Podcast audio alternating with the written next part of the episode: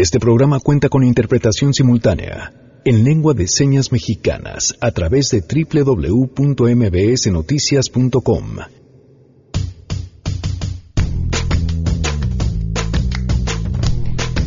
Tabasco alberga la sombra de la muerte de Nancy Jacqueline Arias Narváez, una mujer que presuntamente resbaló de su casa y falleció por un fuerte golpe en la cabeza, pero que su, su familia considera se trata de un feminicidio. ¿Qué tal si fueran los libros los que escogieran a sus lectores? Una premisa para el libro de este mes que nos compartirá Edme Pardo en nuestra sección de lectura infantil. Tenemos buenas noticias y más. Quédense así arrancamos a todo terreno. MBS Radio presenta a Pamela Cerdeira en A Todo Terreno, donde la noticia eres tú.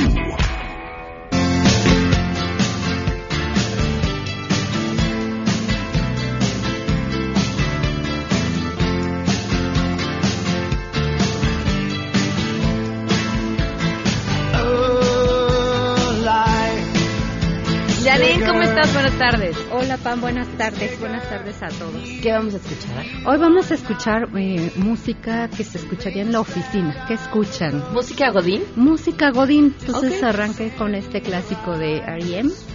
y, este, y que nos digan en arroba Janine MV que escuchan en la oficina. Perfecto. Gracias, Janine. Gracias. Gracias por acompañarnos en este miércoles 5 de diciembre del 2018. Noé Romero es quien hoy interpreta en lengua de señas mexicana a través de la webcam. Gracias, Noé. Muy buenas tardes. En www.mbsnoticias.com. Tenemos por primera vez en la historia de nuestra ciudad una jefa de gobierno electa, la primera mujer eh, que ha sido votada para ser jefa de gobierno. Y Adrián Jiménez tiene la información. Te escuchamos, Adrián. Muy buenas tardes. ¿Qué tal? Buenas tardes, Pamela. Un saludo afectuoso para ti y el auditorio. A las 11.20 horas, Claudia Sheinbaum Pardo se convirtió en la primera jefa de gobierno de la Ciudad de México tras tomar protesta a su cargo en el Salón de Sesiones del Congreso Capitalino. Una vez que rindió protesta, eh, el presidente Andrés Manuel López Obrador le levantó la mano en este salón de sesiones del Congreso. Se, vivió un momento realmente eh, de, aplausos, eufórico, entre los asistentes gobernadores de los estados de Morelos, Cuauhtémoc Blanco, de del Estado de México, por supuesto Alfredo del Mazo, y también de, de senadores, de diputados, de parte del gabinete del, del gobierno federal, como el canciller eh, Marcelo Ebrard, por supuesto la secretaria de Gobernación Olga Sánchez Cordero y posteriormente Claudia Sheinbaum, la nueva jefa de gobierno de la Ciudad de México, emitió un discurso de aproximadamente 30 minutos. Básicamente, en este discurso agradeció al saliente jefe de gobierno, eh, José Ramón Amieva, y por, por las facilidades en este proceso de transición y de recepción eh, de las nuevas autoridades. Comentar que en este discurso pues habló un poco de lo que serán eh, los ejes de trabajo de su gobierno, dijo que se va a recuperar una ciudad de igualdades para todos los ciudadanos y entre los eh, momentos, digamos, eh, pues se vivieron dos, dos. Uno, cuando anuncia que eh, el día de mañana pues eh, a revertir esta situación que han vivido los damnificados por los sismos de septiembre del año pasado y dijo que ya no serán deudores de los bancos porque van a recibir apoyos, apoyos directos del gobierno de la Ciudad de México. Otro de los momentos más importantes y que pues le mereció el aplauso de todos los asistentes aquí en este Congreso de la Ciudad de México fue el anuncio de la desaparición del cuerpo de granaderos. Dijo que esto en demanda, que en, cumplimiento a una demanda de hace 50 años de parte del movimiento estudiantil de 1968. Señaló que pues eh, la policía, los granaderos, eh, dan su misión a partir de, de esta nueva administración, pues será cuidar, cuidar y brindar seguridad a la ciudadanía, a los habitantes de esta metrópoli. Señaló y dijo que pues ya se verá la forma en que se vayan a integrar estos eh, elementos del cuerpo de granaderos a otras corporaciones dedicadas precisamente a brindar seguridad o incluso formar algún nuevo este, grupo de seguridad civil para la Ciudad de México. También pues se hablaron de inversiones para educación, para salud y por supuesto también eh, de programas sociales que serán enfocados.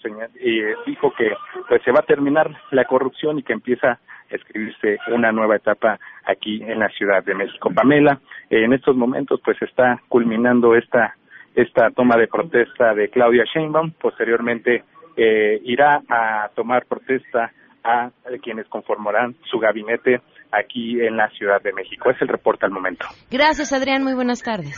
Buenas tardes.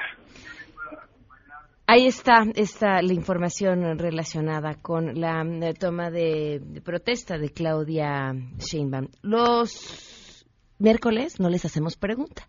Los miércoles, bueno, sí les hacemos pregunta, pero no, no que tenga que ver con un tema de coyuntura. Les hacemos una pregunta sobre a qué lugar en donde viven y si nos invitan a visitar, lo que tendríamos que ver. Hoy toca Tamaulipas y le agradezco muchísimo al corresponsal de MBC Noticias en Tamaulipas, José Alfredo Lisiaga, que nos preparó esto.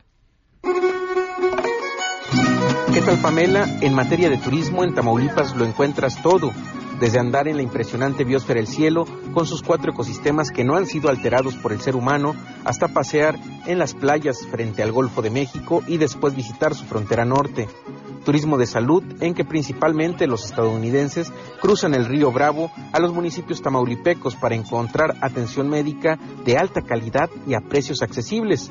También hay turismo de negocios y de convenciones de caza y de pesca. Nuevo Laredo, Reynosa, Matamoros, Ciudad Victoria Tampico y Ciudad Madero. Tú eliges. Sus dos pueblos mágicos, uno Tula, considerado el primer asentamiento humano, ofrece hermosas y típicas casas con balcones de antigua herrería que remontan a la bonanza del siglo XIX.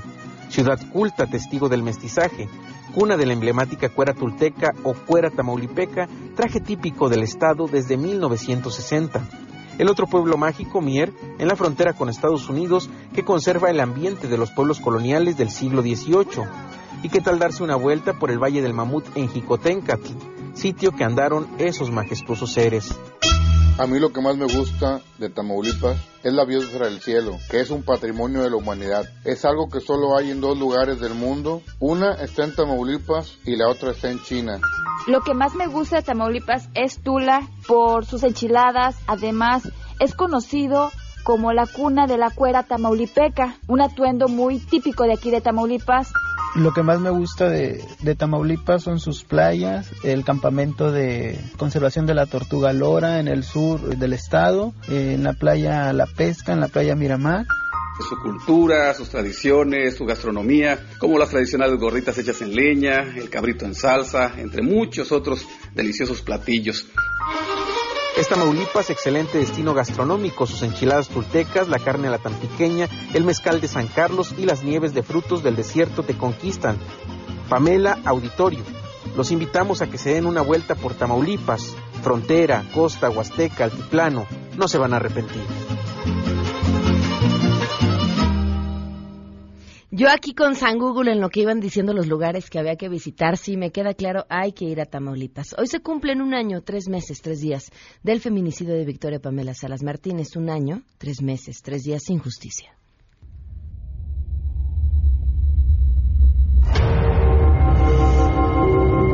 Yo me enojaba con mi esposo porque le decía, ¿cómo no vamos a hacer la voz? ¿Por qué se nos está tratando de, de la vida de alguien? Es mi hija la mataron. ¿Por qué no debemos de pedir información, porque no deben de estar ocultando cosas? Ocultando cosas? Victoria pues nada. Un año, tres meses, tres días sin justicia, un año, tres meses, tres días de estar pateando el balón, prácticamente haciendo, alargando el tiempo para que la justicia no llegue. Y por supuesto, ya ahora con una nueva administración en este espacio seguiremos contando un año, tres meses, tres días del feminicidio de Victoria Pamela Salas Martínez sin justicia. Vamos con la información. Saludo a mi compañera Hatsiri Magallanes.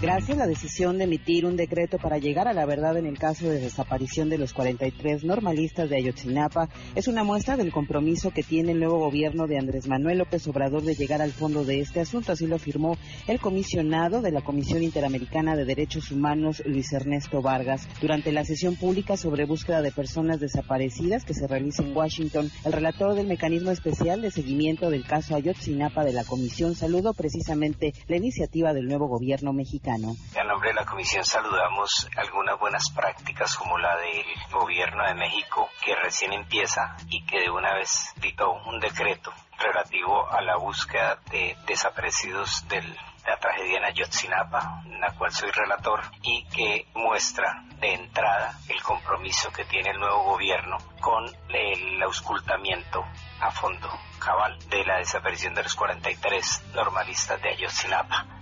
El representante de la comisión pidió considerar que los familiares de personas desaparecidas son muertos en vida desde que inicia precisamente la búsqueda de sus familiares. Por ello afirmó que de no luchar unidos por ese flagelo se da muy grave las consecuencias la información que tenemos. Gracias, buenas tardes. La Confederación Patronal de la República Mexicana se pronunció a favor de transformar la Comisión Nacional de Salarios Mínimos en la Comisión Nacional de Remuneraciones. El presidente Coparmex, Gustavo de Hoyos, explicó que la CONASAMI se encuentra ya rebasada, lo que obliga a cambiar una normativa de gran calado que dé vida a una nueva cultura salarial a nivel nacional. El líder patronal dijo que en México, desde 1982, el salario mínimo se ha reducido 55% en términos reales. Actualmente solo cubre 89% de la línea de bienestar establecida por la Comisión Nacional de Evaluación de la Política de Desarrollo Social. De ahí dijo la necesidad de contar con un órgano con capacidad legal para definir y administrar una estrategia amplia de remuneraciones para el país que vaya mucho más allá de la fijación de los salarios mínimos. Para MBS Noticias informó Citlali Sáenz. Gracias. El conductor de un automóvil particular fue linchado esta mañana en calles de la Colonia Centro luego de que atropelló a varias personas en calles como General Valle y Rosario a un costado del mercado de la Merced. Dicha persona conducía un auto Chevrolet Optra cuando trató de forma repentina pasar entre el tumulto y sin percatarse impactó a los peatones dejándolos tirados en el pavimento. El individuo intentó escapar y en medio del tumulto de comerciantes y compradores fue obligado a detener la marcha del automotor. Ahí varias personas lo agredieron a palazos, rocas y golpes hasta acabar con la vida de este hombre. Acudieron elementos de seguridad pública y todos se dieron a la fuga. No hay una sola persona detenida y esta persona fue diagnosticada por paramédicos ya sin vida por lo que se dio aviso al Ministerio Público para llevar a cabo las investigaciones y el levantamiento del cuerpo, informó Juan Carlos Alarcón.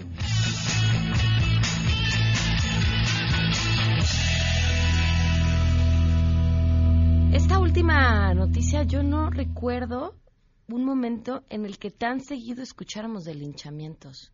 Es, a todas luces, terrible. Si bien es terrible una persona que atropella a una o dos o tres o las que sean y que además intenta darse a la fuga, la del linchamiento es igual o peor, ¿eh?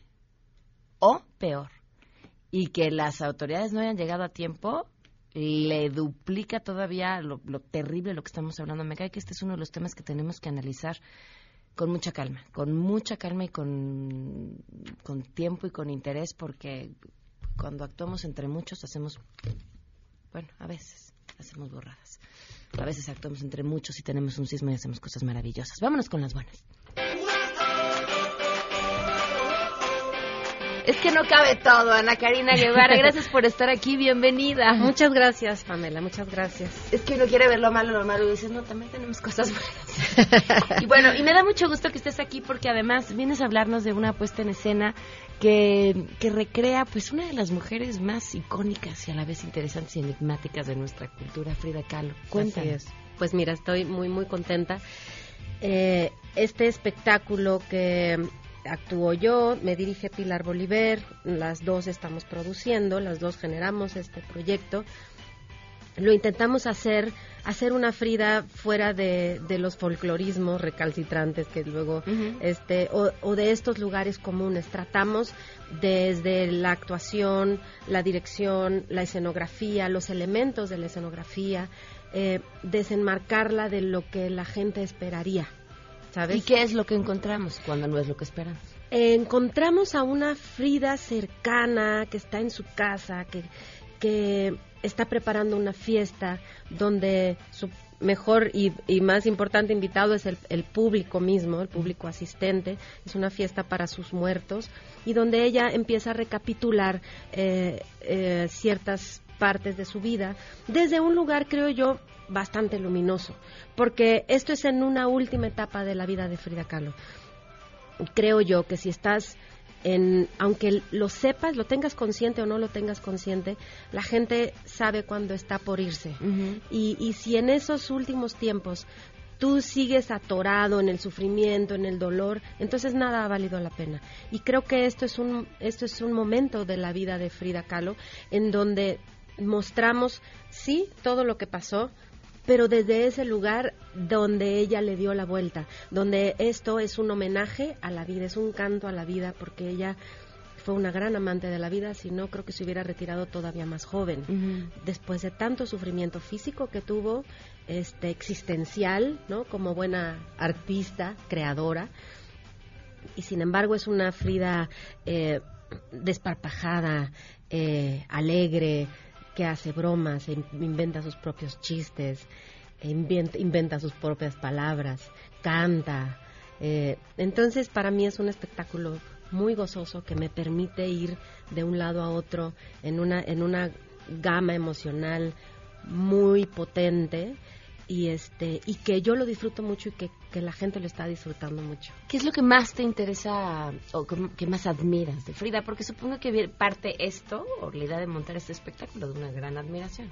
Claro, bueno, aparte de que desde niña me, me ha gustado y me ha inquietado mucho su vida y desde muy chica leí algunos libros de, que hablaban de su vida y, su pintura y todo, eh, me parece que es un, a mí me, me maravilla que esta mujer que vivió de alguna manera eh, en una cárcel física, imposibilitada de muchas cosas, era un espíritu libre. No podemos echar la culpa a nuestras circunstancias para no ser plenos y libres y permitirnos ser lo que se nos dé la gana de ser. Estamos tan atorados esperando lo, o sea, tratando de comportarnos como los otros esperan o quieren o desean. Y esta mujer se permitió ser exactamente lo que quiso. y fue libre para expresarse, para pintar, para escribir, para amar, para relacionarse, para vestirse como se le daba la gana en un, en un momento donde, donde en esa elite de, artistas se valoraba mucho lo europeo. Ella de más jovencita vestía mucho de europea, ¿no?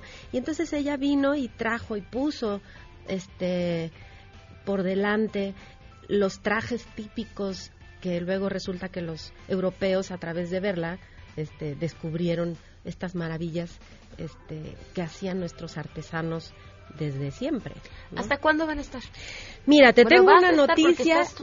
Estoy yo sola en escena con todo el público que, que comparte padrísimo. Tú sola con con toda Frida, ¿no? Con, toda Frida. Con el alma y el espíritu de Frida, que es suficiente para llenar el escenario. Y tú, por supuesto. Gracias, muchas gracias. Mira, tengo una noticia buenísima que no, esta es la primera vez que lo ah, verbalizo.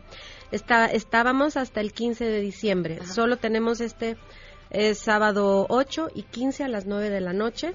Este pueden comprar sus boletos en taquilla y en Boletópolis. Y ahora, debido al éxito, porque estamos teniendo listas de espera ah, y este, estamos muy, muy contentas con el resultado, vamos a hacer una temporada de, de, vacación navideña. O sea, del 26 de diciembre al 30, que es de miércoles a domingo.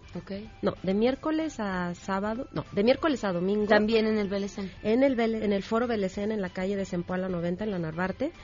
Eh, vamos a hacer eh, todos estos días seguidos para la gente que, que, nos escucha, que viene del interior de la República a pasar este, vacaciones o con su familia o lo que sea, pues aquí tienen una maravillosa opción para venir a verlos. Muy, pues felicidades. Muchas gracias. Felicidades y mucho éxito en el Vélez. En, tus redes pueden seguirte por si necesitan más datos. Sí, este, bueno, el, eh, espectáculo Calo Viva la Vida es así, arroba Calo Viva la Vida en, en Twitter, Facebook, Instagram.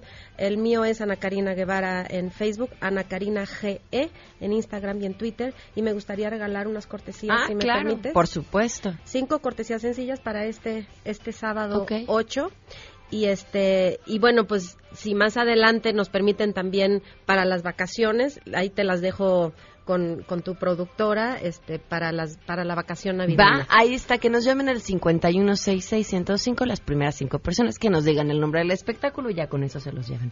Muchas gracias, mucho éxito. Muchísimas gracias, Pamela. Muchas gracias y gracias a tu público. Vamos a una pausa y volvemos. Más adelante, a todo terreno. Regresamos con Frida Guerrera y el caso de Nancy Arias. Si tienes un caso para compartir, escribe a todoterreno.mbs.com. Pamela Cerdeira es a todoterreno. En un momento continuamos. Pamela Cerdeira regresa con más en A Todo Terreno, donde la noticia eres tú. Marca el 5166125. Feminicidio en México. No las dejes invisibles. A Todo Terreno.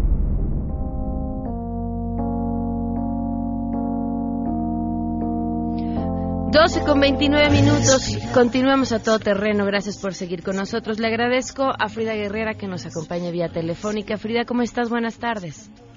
Hola, Pan, muy buenas tardes. Eh, buenas tardes a tu auditorio y pues aquí estamos. ¿Cuál es la, la historia del día de hoy, Frida? Eh, pues la historia es una historia como muchas de las que hemos traído, llena de plagada de omisiones. Nancy Jacqueline Arias Narváez eh, una mujer de 37 años que pues es madre o era madre de dos pequeñas de 12 y 5 años, eh, sufrió supuestamente, fue lo que hicieron o que intentaron hacer creer a la familia, eh, una caída el pasado 9 de junio del 2018, esto en Macuspana, Tabasco. Eh, Obviamente, pues desde el primer momento, afortunadamente, no la familia, las autoridades determinaron que no era una caída, no era un accidente, eh, que es un tema de, feminicidio donde está involucrado el esposo de, de, Nancy, quien se encuentra prófugo.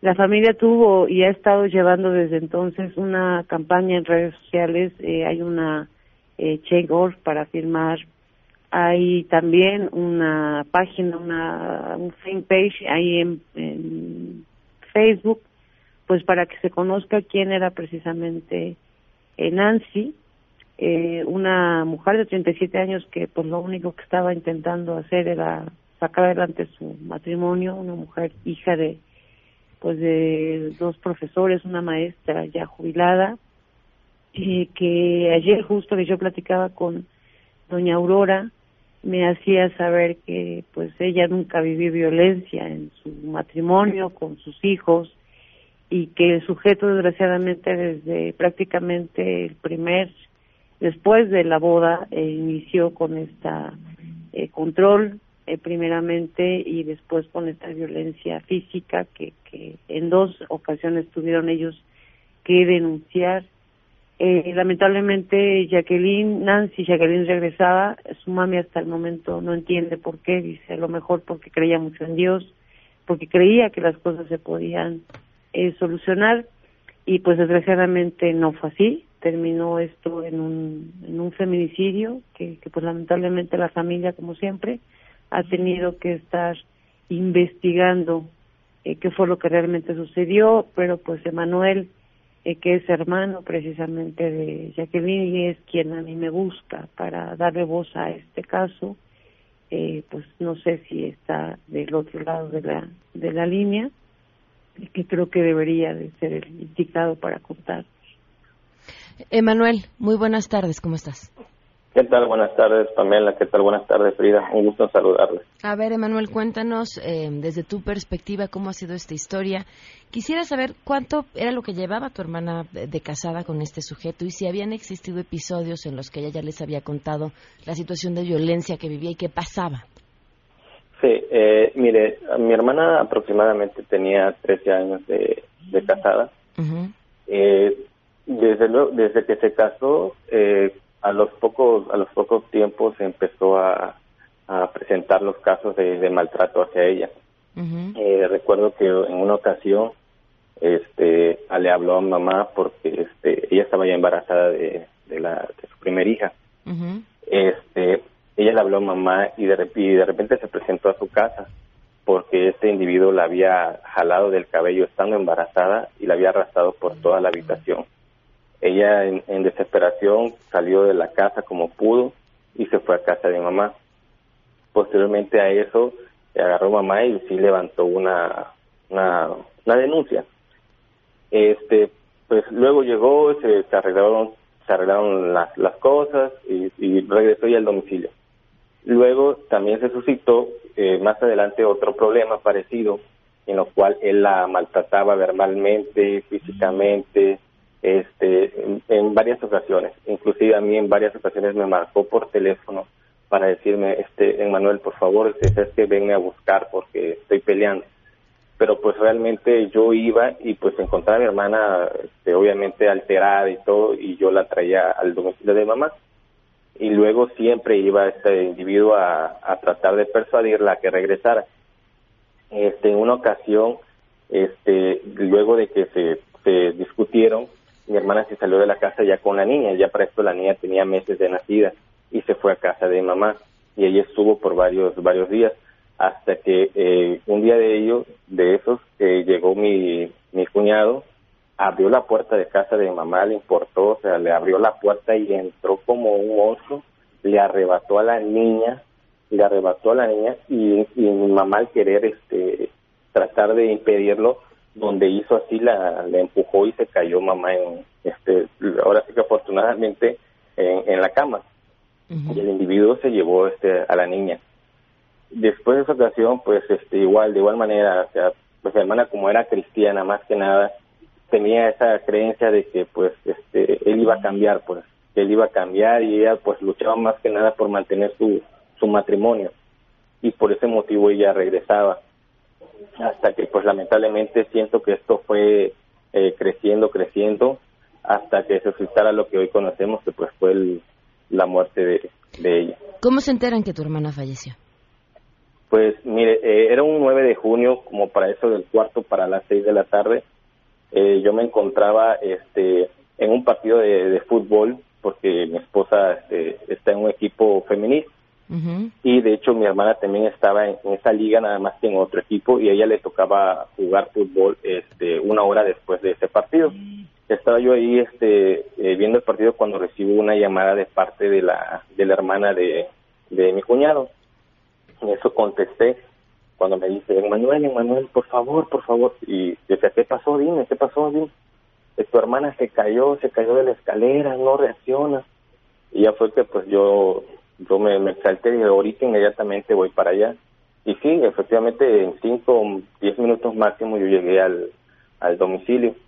Subí las escaleras porque mi hermana vivía en la segunda planta. Eh, vivía en el mismo domicilio de sus suegros, pero vivía en la segunda planta. Al momento que yo llego me encuentro a mi hermana eh, tirada boca arriba, que están practicando lo que es este reanimación, pero eh, yo cuando me acerco y me doy cuenta de que ya el cuerpo se encontraba frío y me doy cuenta que también este, presentaba ya este eh, amoratamiento en la parte de la, del, de la frente y del cuello. Y lo que me pareció muy inquietante fue que vi que en el cuello tenía una marca de, de huellas de, de dedos. O sea, fue lo que realmente me inquietó Claro. Y ya fue que este, al momento que yo vi esa cuestión y que veo toda esa, esa, esa forma de cómo estaba ella, fue que me pareció que eso no era algo normal. Ya por ahí este eh, estaba el pastor ya de la iglesia donde iba mi hermana y él fue que me dijo, ¿sabes qué? Esto que se vaya a, investigación porque no lo veo normal. Y pues bueno, ya desde ahí ya fue que yo acudí a la fiscalía y pues ya dije que, pues, que esto se fuera a investigación porque yo no lo veía este que fuera algo como caída. Y desde ahí pues ya se empezó la investigación y pues se terminaron las investigaciones que pues no fue por caída, sino que fue ella contundida por objetos, que fue golpealmente, brutalmente golpeada hasta que perdiera la vida y presentaba igual golpes en la parte de enfrente de la cara, nariz, boca, y o sea no concuerda con la versión que él decía que él él decía que se resbaló y se fue para atrás pero ella presentaba golpes en la cara en la frente y en la, en la parte de la nariz. Tenía fracturas o sea no corresponde a una caída. Qué ha pasado con las autoridades O sea, el tipo se dio a la fuga, supongo que sí lo empezaron a investigar a él o no. Claro, sí, eh, la, verdad las autoridades empezaron a, trabajar, empezaron las investigaciones y determinaron que habían suficientes elementos que lo incriminaban. Eh, sale la orden de aprehensión, pero para esto esta persona ya se había apelado. Se cree que por ahí le han de haber este, filtrado la información de que había salido la, la, orden de aprehensión y pues este sujeto aprovecha para darse la fuga. Hasta la fecha pues las autoridades lo siguen buscando, pero pues no se sabe este aún el paradero y mientras este las niñas este pues las tienen los abuelos paternos y no permiten que, que mi mamá tenga contacto con ellas. Ya mi mamá en varias ocasiones ha intentado acudir al domicilio y se la han negado. No permiten, no permiten que tenga contacto. ¿Qué les dicen las autoridades sobre esto? Eh, pues mire, las autoridades ahorita nos argumentaron de que pues este nosotros tenemos que meter una eh, de parte nuestra una una de convivencia, algo así. Okay. Y pues eso es lo que estamos este eh, averiguando. Pues, Emanuel, te prometemos estar, estar al tanto del caso.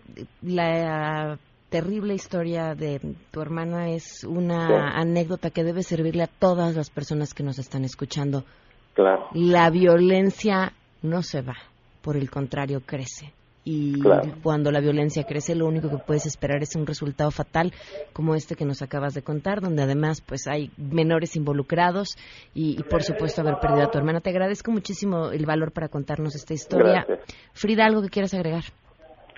Pues nada, Pam, nada más. Eh, lamentablemente no podemos compartir la imagen del sujeto. Este está esperando que o se va a pedir, se va a solicitar, que fue una de las sugerencias que le hicimos a Manuel, que se pueda solicitar a la fiscalía una pues una recompensa para poder encontrar a este sujeto que, que desgraciadamente pues eh, se encuentra prófugo y que pues debe debe rendir eh, pues toda la verdad de lo que sucedió. Desgraciadamente las hijas, como bien lo decía Manuel, de Nancy, eh, pues están prácticamente aisladas.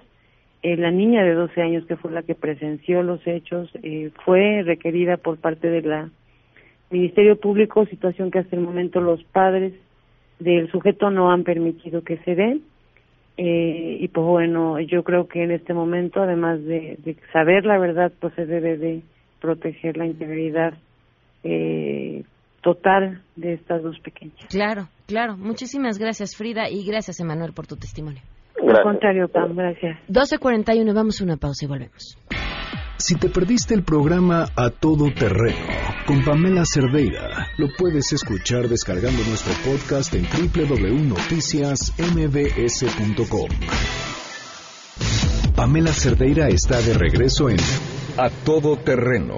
Únete a nuestra comunidad en facebook.com, diagonal Pam Cerdeira. Continuamos.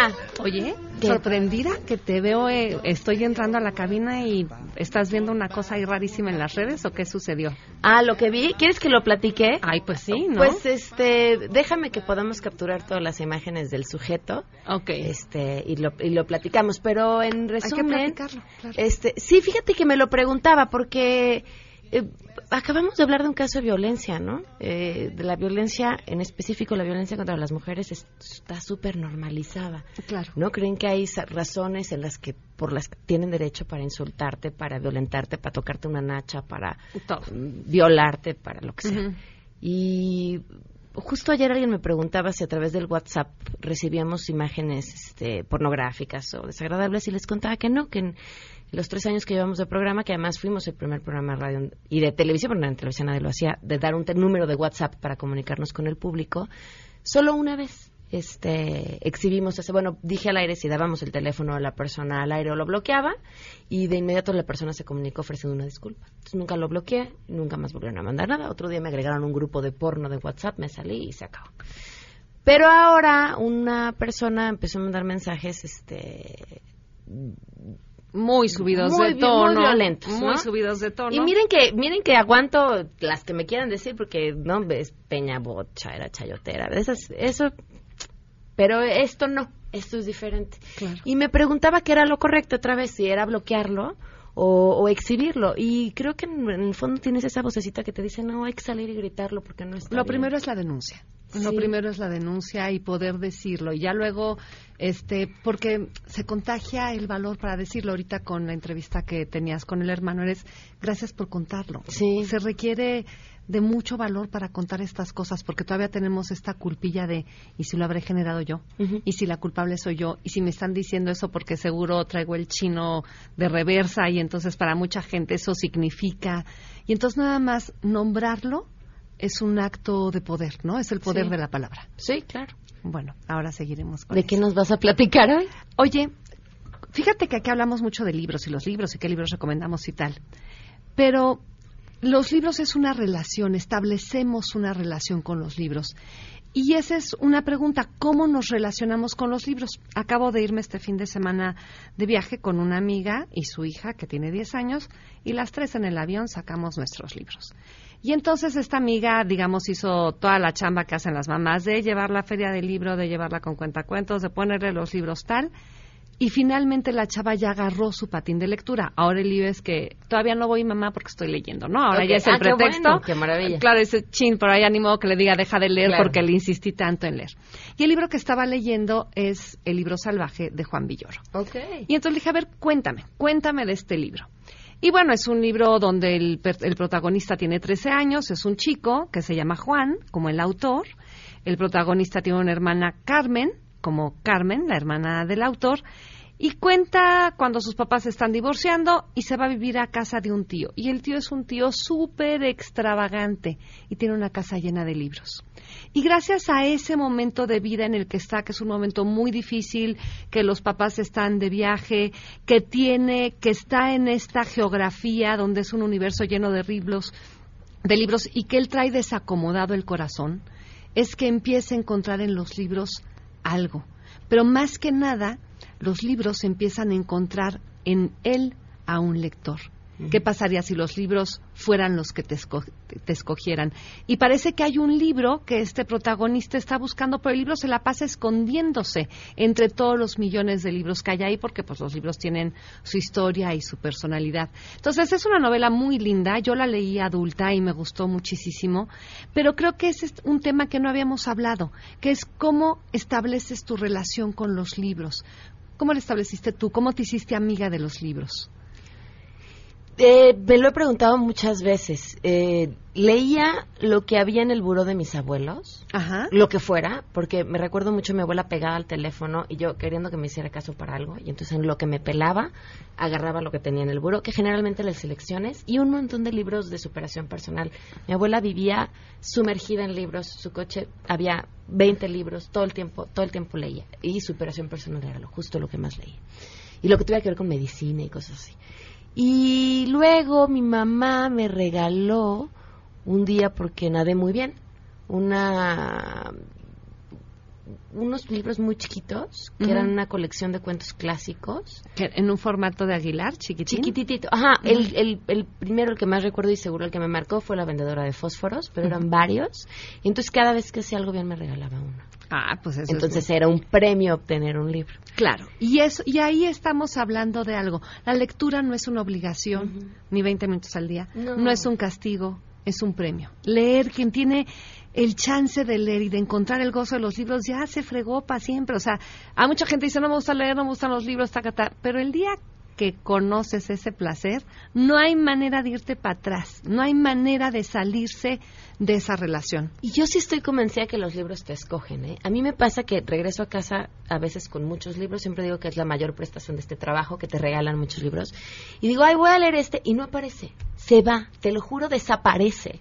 ¿De a quién, a quién escoge ese libro? O sea, sí soy muy desordenada, pero no tienen muchas opciones, pero desaparece. Y de pronto pasan cuatro meses y de la nada el libro vuelve a aparecer. Entonces, lo que el libro escoge es tu momento de lectora. ¿Cuándo, lo voy a leer y cuándo lo tengo que leer? Me pasa muchísimo. Y también me pasa que ciertos temas me van escogiendo. O sea, sin querer estoy eligiendo ciertos temas. Y te reaparece, y cuando te reaparece lo lees, dices, ah, contigo quería, y entonces... pero a veces se vuelve a ir creo que lo que tengo que hacer es ser un poco más ordenada y dejar de sí, mira, hay, hay un oficio que se llama bibliotecario. Oye, que además este, dan servicios a casas. La gente que es muy lectora y que es muy lectora. Yo desde hace mucho decidí que no iba a tener biblioteca, que yo iba a tener librero y los libros que quepan en mi librero son los que tengo y los que no. Los regalas. Sí, los que se vayan al mundo a dar sus vueltas. Claro, como trabajo con libros, trato de quedarme con mi material básico, pero si no, ahora lo traigo mucho en electrónico y entonces también eso me es más fácil, es menos polvo, menos pared, ya sabemos, todo, todo eso. Pero establecer una relación con los libros desde el espacio físico, ¿dónde están? ¿Dónde los pones? ¿Tienes tu librero o tienes un buró? O lo que tú me estás diciendo es que los libros se te aparecían en los lugares menos inesperados, junto al teléfono, en el auto, saliendo de una competencia de natación los libros pueden ser así, pueden ser sorpresas, pueden ser compañeros inesperados, como todo este programa de Libera un libro, ¿no? Que ya sabes que es una vez al mes que la gente pone un libro en el parque para que alguien otro lo tome y se haga intercambio de libros. Entonces creo que ese encuentro con los libros nos permite construir la relación. Y creo que esa es una buena cosa, empezar a pensar qué tipo de relación queremos con los libros. A veces pensamos, no me quiero casar, pero sí quiero novio, o no quiero tener hijos, pero sí quiero marido, o me quiero casar cada cinco años, o cada quien va decidiendo. Podemos decidir qué tipo de relación queremos con los libros. A lo mejor no leo nada entre semana, pero los fines de semana tengo mi arrumaco con mi libro, o a lo mejor leo mucho durante el año y en vacaciones no leo y me la paso hojeando revistas. Entonces, pensarla, es una relación que también hay que pensar. ¿Cómo me relaciono con los libros? ¿Cómo quiero llevarme con los libros? Y luego ya verán los libros que son los buenos o los que te gustan o todo eso. Edme, tu página. edmepardo.com, ya saben que así me llamo y así me dicen. Donde están mis cursos es edmepardoenlinea.com, Facebook y Twitter e Instagram, lo mismo, Edme Pardo. Te debo un libro. Muchas gracias, Edme. Órale, pues, nos vemos. Queremos conocer tus historias. Comunícate al 5166-1025. Pamela Cerdeira. A todo terreno. Donde la noticia eres tú. Volvemos. Pamela Cerdeira regresa con más en A Todo Terreno, donde la noticia eres tú. Marca el 5166125. Continuamos a todo terreno. Gracias por eh, sus mensajes. Gracias a El Vestela que nos eh, que nos escribe por aquí. Dice, no he tenido chance de contestar. Acabo de prender el radio. Creí escuchado que un cobarde te insultó. Somos muchísimos los que te respetamos. no, gracias, Elvia. Digo, creo que ni siquiera es relevante. Eh, pero, pero me parece que está mal. Y me parece que es lo que defendemos. Y me parece que que pues un tipo que tiene los tanates de agarrar un teléfono y hablarle así a una mujer, a cualquier mujer, es un tipo al que habría que ir y, enfrentarlo, o por lo menos decir, oye, pues como, ¿por qué? ¿No? ¿Crees que tienes el derecho a hablarle así a cualquier mujer? Porque un tipo que hace es el mismo que le va a agarrar la pompa a la que se encuentra en la calle y es el mismo que, que no sé, no sé, me enoja, me da mucho coraje. Pero vamos a cambiar de tema. Porque el mundo necesita de valientes. Bueno, ni tanto cambiar de tema, el mundo necesita de valientes, pero yo hablo de otro tipo de valientes. Valientes de esos que, que utilizan sus gigas para ver videos, series, apps, bajar música, todo, que no le tienen miedo a quedarse sin datos. Y para ser un valiente, pues hay que tener el plan ilimitado de Movistar. Todo ilimitado, datos, minutos y mensajes. De 799 pesos al mes a solo 399 pesos al mes. Ustedes pueden ser uno de los 300 mil que podrán tenerlo contratando en su tienda Movistar en línea o llamando al 01800 853 00 y más detalles en movistar.com. Y también los invito, si quieren alguna vez han soñado con ser locutores, el curso de locución que imparte el Centro de Capacitación de MBS, el teléfono es 5681-2087 o pueden visitar la página www.centrombs.com, ser locutores y participar además en un programa de radio en vivo en una de nuestras frecuencias. Me despido, muchísimas gracias por habernos acompañado la invitación a que mañana nos acompañen en punto de las 12 del día en A Todo Terreno y, por supuesto el agradecimiento a Noé Romero que hoy hizo la interpretación en lengua de señas a través de la webcam. A nombre de todo este equipo me despido y se quedan en mesa para todos.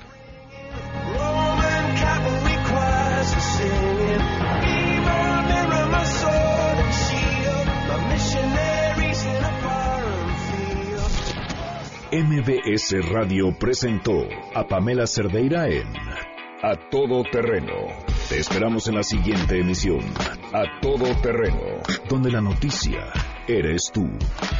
MBS Radio, en entretenimiento, estamos contigo.